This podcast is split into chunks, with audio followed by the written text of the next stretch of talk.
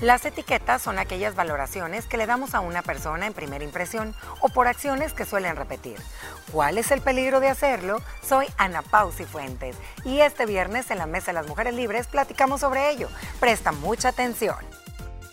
Diariamente nos vemos haciendo nosotros afirmaciones como tú sos tal, aquella persona es tal cual. Eso tiene que ser porque es así, decimos. Y todo esto aún sin tener mayor información o evidencia que nos sustente. Estas son formas o ejemplos de etiquetas y obedecen a un rápido procesamiento de información, donde nosotros le asignamos y utilizamos adjetivos para atribuir rasgos estables de personalidad a los demás o para que nosotros comprendamos lo que nos sucede alrededor. Esto nos ayuda a ahorrar tiempo y energía, pero la pregunta es, ¿cuáles son los peligros de las etiquetas y cómo podemos ser más conscientes y mejorar en este aspecto? De esto vamos a platicar en este día, niñas, porque las etiquetas sí o sí existen y yo quería abrir esta mesa diciendo, no del todo hay que verlas como negativos porque son muy útiles a veces para tomar decisiones, para ahorrarnos tiempo. El problema es cuando encasillamos a la gente. No sé qué idea tienen ustedes de etiqueta. Mira, es ese sobrenombre o es ese calificativo que te precalifica en una circunstancia de tu vida. Puedes ocupar una etiqueta para alguien o para algo en específico solo por un momento para decir y acortar el camino a, percibir cómo es esa gente. Entonces te ayuda, son como atajos, muchas veces injustos, muchas veces eh, prácticos, justos y necesarios, pero cuando esa etiqueta se convierte en un apodo, creo que es la parte injusta. Perfecto, estoy de acuerdo con eso. ¿Tú, Ana Pagado, cómo lo ves? Fíjate que qué tema tan más importante. Yo creo que esto comienza desde la niñez sin darnos cuenta, de manera inconsciente. Nos quedamos con aquellos mensajes que nos decían en el colegio que te decían tus papás. Ay, el burro, el que no puede, el que siempre le va las mal notas. Entonces tú creces y ay, no, el flojo o el mal portado, el que diario lo regañan. Y a veces tú no eres así. Y te voy a decir una cosa, eso estaba escuchando. Es bien triste. También entra aquí el tema de las etiquetas por tu país, por tu religión. Hay tantas cosas que te pueden etiquetar por una mala actitud o un mal momento de tu día que alguien te conoció, ya te etiquetaron que eres de lo peor. Sí. ¿No es así?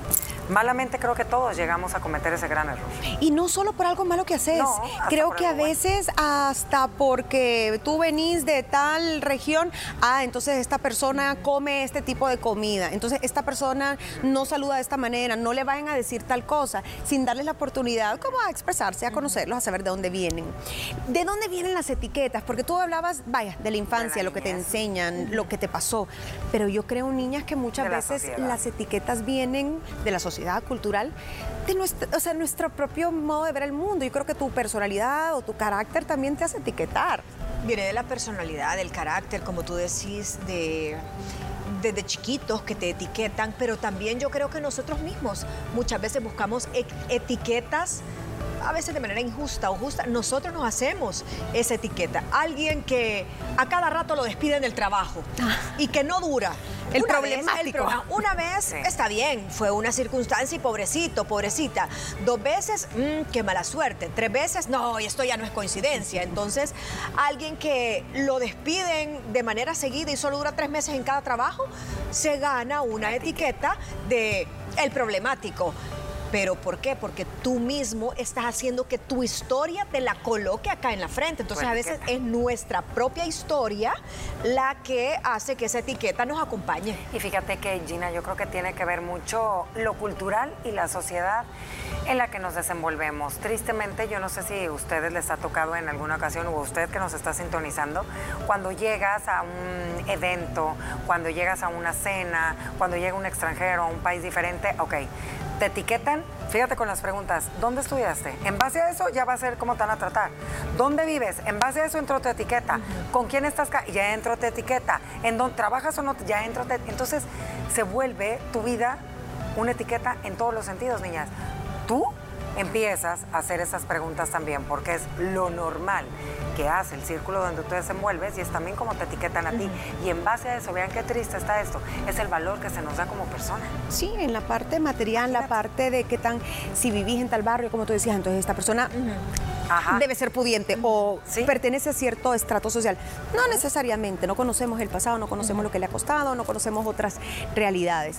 ¿Creen ustedes, y hoy lo pensaba y no lo traía aquí en las notas, pero que las redes sociales han venido como a reforzar esto de etiquetar, o el Internet en general, o, o los medios, ¿me entendés? Porque nos presentan ya sea productos, servicios, personas, celebridades, y como que siempre se trata de encasillar.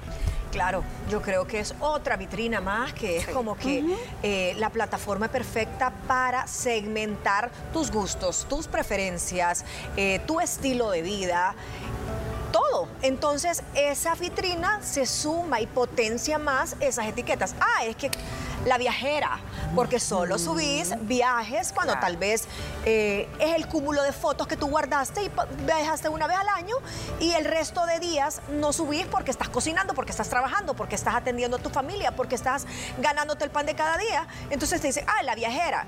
Entonces la red social te ayuda a potenciar una etiqueta que tal vez es injusta, pero que tú misma provocas, porque el control en las redes sociales de lo que subimos lo tenemos nosotros. Esa es la gran diferencia, que no está basada en prejuicios de otra gente, porque te están viendo lo que hablas, lo que te pones, eh, lo que publicas, etcétera.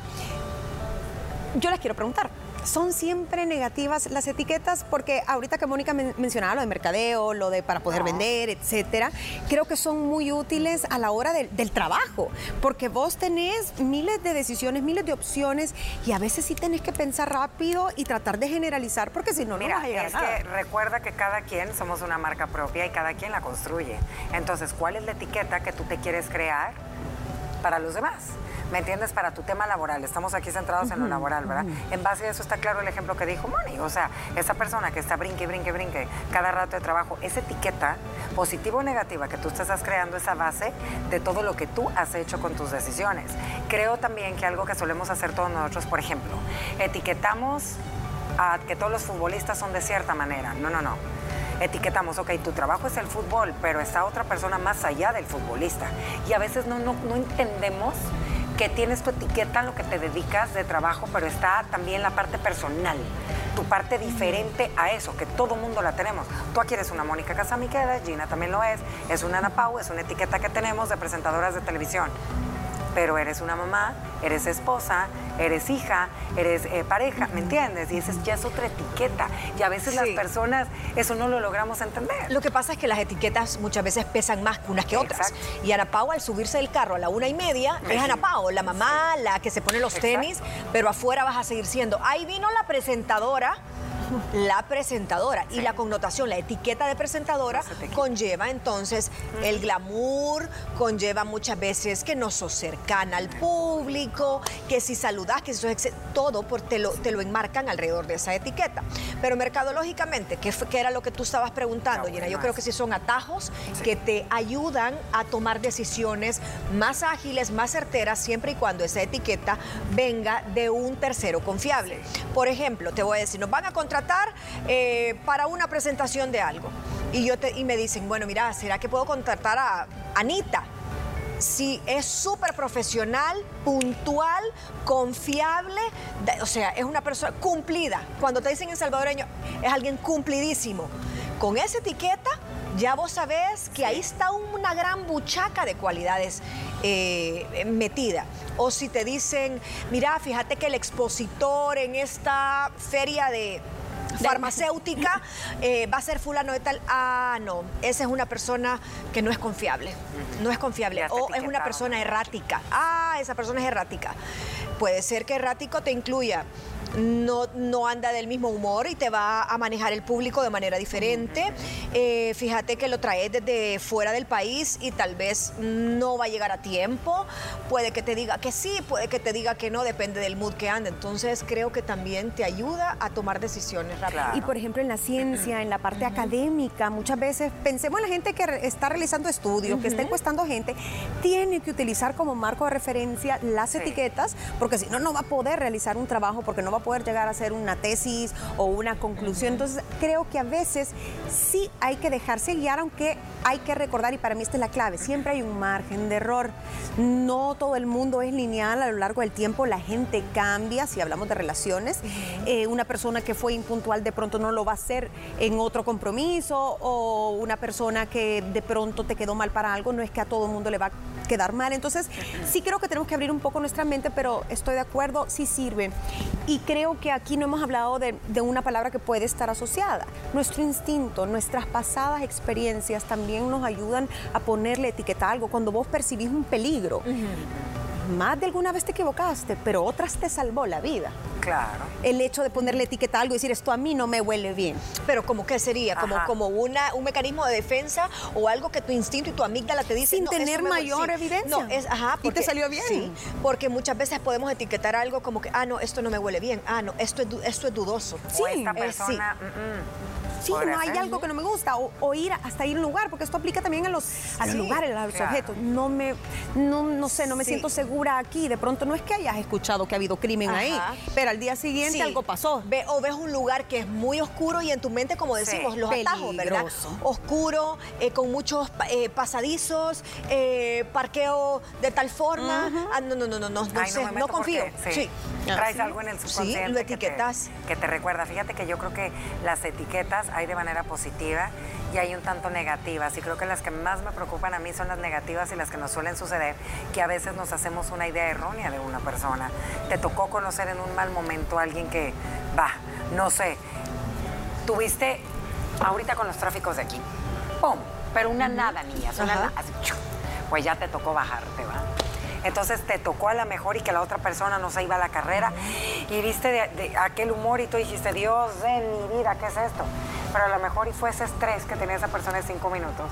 Luego te diste la oportunidad de coincidir con ella porque era conocida de alguien o con él y dices, hey, Fue me arrepiento de haber hablado mal de esta persona porque fue así. Y a veces nos quedamos con esa mala idea de tantas personas. Y no Fue podemos circunstancial, algo así. ¿Me entiendes? No puedes generalizar, definitivamente. Estos ejemplos que estamos poniendo de cuándo importa más, cuándo es más dañino, cuándo sí puede servir y cuándo tal vez el, el etiquetar a algo o a alguien no tiene mayor consecuencia, son varios ejemplos. Pero, ¿por qué o cuáles son esos aspectos a donde decimos peligro? Número uno, cuando nos quedamos con la superficie, con lo que vemos por encima, nos perdemos la oportunidad de conocer gente o de aprender. Número dos, hace que nos formemos opiniones subjetivas de las personas y no les demos la oportunidad de conocerlas. Número tres, incrementa las probabilidades que no avance esta persona, porque créanme, hay gente que sabe cómo la etiquetan, cómo la ven y ellos empiezan a interiorizar y decir, ok, así soy, se le baja la autoestima, su autoconcepto, no cambian, se resignan. Entonces, es malo para uno, pero también, o peor, para la persona que es víctima de esa etiqueta. Limita la individualidad y refuerza nuestros prejuicios. Tú lo mencionabas, discriminación, sesgos, falta de empatía, niñas. Consejos. A ver, consejos para no caer en estos estigmas, en estas etiquetas. Y yo creo, niñas, que lo primero es ser consciente que los tenemos, porque a veces es tan, tan, tan. Yo creo que lo primero es no etiquetarte tú misma. Más bueno. ¿verdad? Porque siempre Sí. es como que, ay, mira, yo, so- yo te puedo decir, ay, no, es que yo soy tardera. Yo siempre llego tarde. Del momento estoy diciéndole Sí, a mi subconsciente que eh, soy tardera y me va a hacer llegar tarde. Y segundo, ver si vas a etiquetar a alguien el día de mañana, qué impacto puede tener en su vida y qué tan justo o injusto está siendo por una circunstancia y una vez única que está juzgando a una persona por una circunstancia muy puntual. Ya si es algo recurrente, creo que podrías como asumirlo internamente, decir, bueno, esta persona es así, pero etiquetarla, si va en detrimento de su autoestima y su imagen, creo que es injusto.